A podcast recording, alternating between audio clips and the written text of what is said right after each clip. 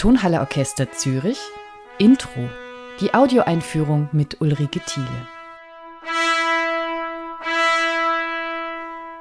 Herzlich willkommen zum Intro. Heute habe ich die große Freude, mit Robert Trevino zu sprechen. Er wird bei uns Musik von Edward Elgar und John Adams dirigieren. Im Moment ist er auf Reisen und hat sich für uns Zeit genommen. Er hat uns quasi alle in sein Hotelzimmer eingeladen. Vielen Dank dafür. Robert Trevino, welche Musik hören Sie, wenn Sie abends allein im Hotelzimmer sind? I actually don't listen to a lot of music um, outside of my work.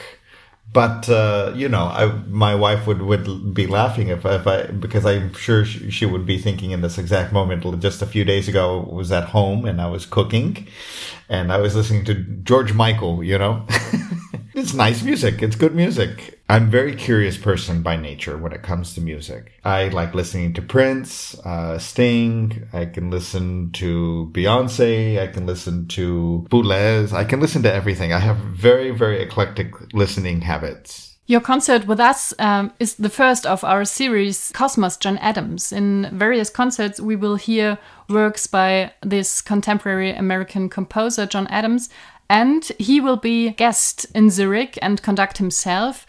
Robert Trevino, when did you first come into contact with the music of John Adams or with him personally? So, as a student, was the first time I, I came in contact with his music. I heard his short ride in a fast machine. Uh, I think it's like the most iconic short piece. And uh, I thought, wow, it's really cool music. It's really, really great. When I was younger, I didn't have a big orchestra at my disposal. So even something like Short Ride in a Fast Machine is a massive orchestra. It didn't matter how much I liked the music, I would never get a chance to do it. So I thought, well, the Chamber Symphony would be the perfect thing for me to, to start with. At least maybe that I could conduct. And I did conduct that. I conducted that just a couple years after I started studying it uh, in a, a new music festival in Buffalo, New York. And then the first time I got got to conduct John Adams's big music was uh, Harmonielehre. I got to do that in Rotterdam, who was one of the premiering orchestras back when Edo de Waart was uh, music director, and they hadn't played it since that time. And uh,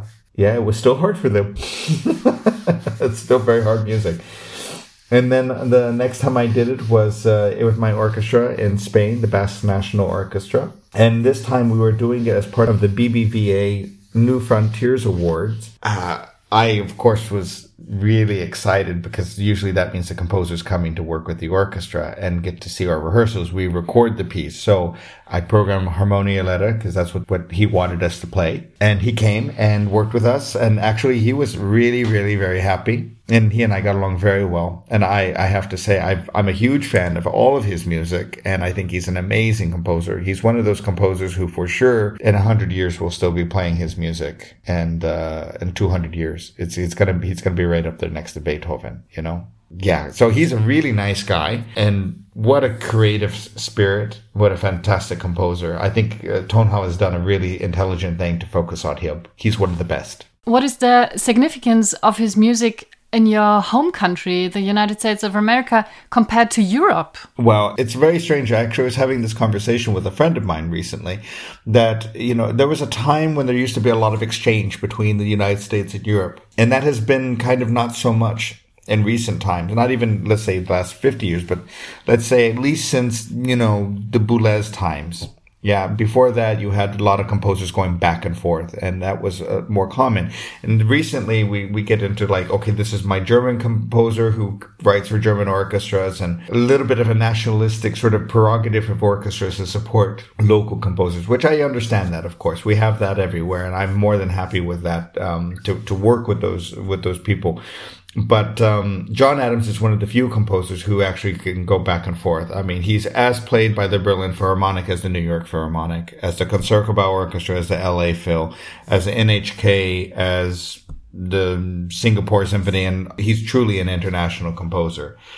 So uh, he's a huge superstar of composition in America. I mean, obviously, he's probably not the same famous as uh, as you know Peyton Manning or some big football person uh, but as far as classical music superstars are concerned, he's absolutely one of them. It's uh, important music. He's influenced a lot of composers, but I think he would probably say himself he has been very much influenced by his his lifestyle, the people who've come in contact with him. He's a very reflective person. When he comes in contact with new art or artists, it affects him. And his music does change. It has changed.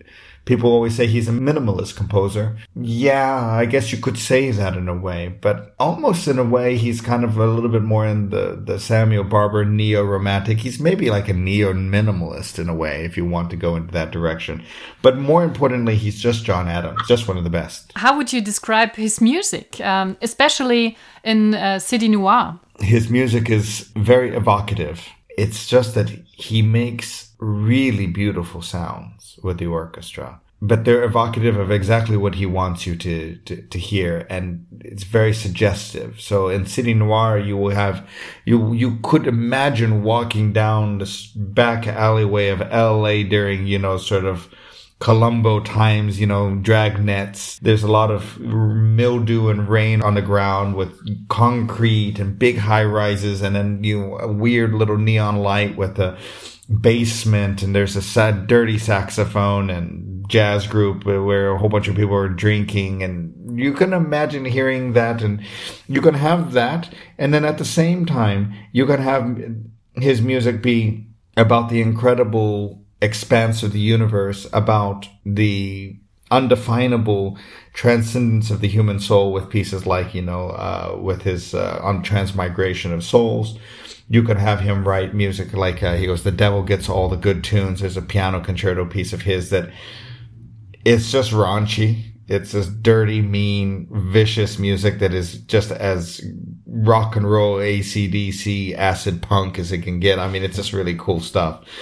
So in, in his music, you, you, one can really feel not only a cosmopolitanness and, uh, the bustle of the city, but one can also feel the, a great love of everything that is not that nature, the universe, the cosmos, love. It's tantalizing music. You can't listen to it and feel nothing. It's not a music that is using purely technical terms to express. It is trying to express and it, it's done very technically. But I think John Adams' music's primary objective is to express something. I have cried numerous times listening to his music. And, and when I think about different moments in his pieces, whether it's the opening of the third movement to Harmonielehre with all the winds and the doopy doopy doopy doopy doopy doopy doo. And it's just sensational. It just, it, it captures the imagination and one can't help but feel completely immersed in it. I mean, he's an absolutely gravitational composer. I mean, he's, as you can tell, I really love his music. I'm a big fan. Following to Adams uh, comes Sir Edward Elgar's First Symphony. What is the appeal of this Adams Elgar juxtaposition? So, uh, if we put John Adams aside for a moment and just talk about Elgar, so uh, for me, Elgar is a composer who has a completely, I think, a bad rap a little bit with with the Europeans. I think people uh, think and and there's good reason for it. I think people think of his music as this very very traditional English uptight imperialist type of monarchist imperialist music. It's stuffy white men with three piece suits and smoking cigars and big mustaches. You know, it's very non inclusive music, if you will. And I think a lot of people have that image of this music. And I too had that image of this music for the longest time. I remember it was when I was an assistant conductor at the Cincinnati Symphony it was the turning point for me. 2011, they had a run out concert that they would give the young conductor, myself, and they, they wanted me to do Elgar Enigma variations. And I protested so much. I said, please not Elgar. Let's, can we do Stravinsky? Can we do a lot of other things? I really do not want to conduct this music. I really don't like it. Please no and the the boss at the time, Robert McGrath, who's a good friend of mine, and he said, "Good news for you, Robert." He goes, "The, the decision is easy. You either conduct it or don't conduct it, but it's going to be done one way or the other." and of course, as a as a young conductor, uh, the, I chose to conduct it. I will conduct new things that I don't know or like a world premiere, but I generally do not present music in concerts that I cannot defend. But then I started reading to understand the man. And then I found a human being who I just fell in love with.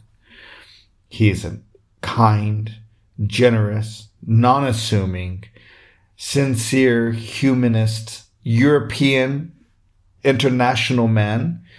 He was a person who was as inspired of his time and by his time in Italy as he was by the music of Wagner, by the music of Mahler, by the music happening in America. He was influenced by all of it. So he was he was I, I, actually said to in one previous interview that people say that Mahler was a was an Austrian composer, and I say no, he was an international composer who was comes from Austria. Elgar is an international composer who comes from England. Again, it's I think Elgar wasn't interested in writing music that is technical. He was writing music that was expressive and it's technically done. It very much in the same way John Adams, I think, approaches it I think that both are looking to express something very important and very human. In die Werke können Sie schon vor dem Konzert hineinhören mit unseren Adagio Playlists direkt in unserem Konzertkalender.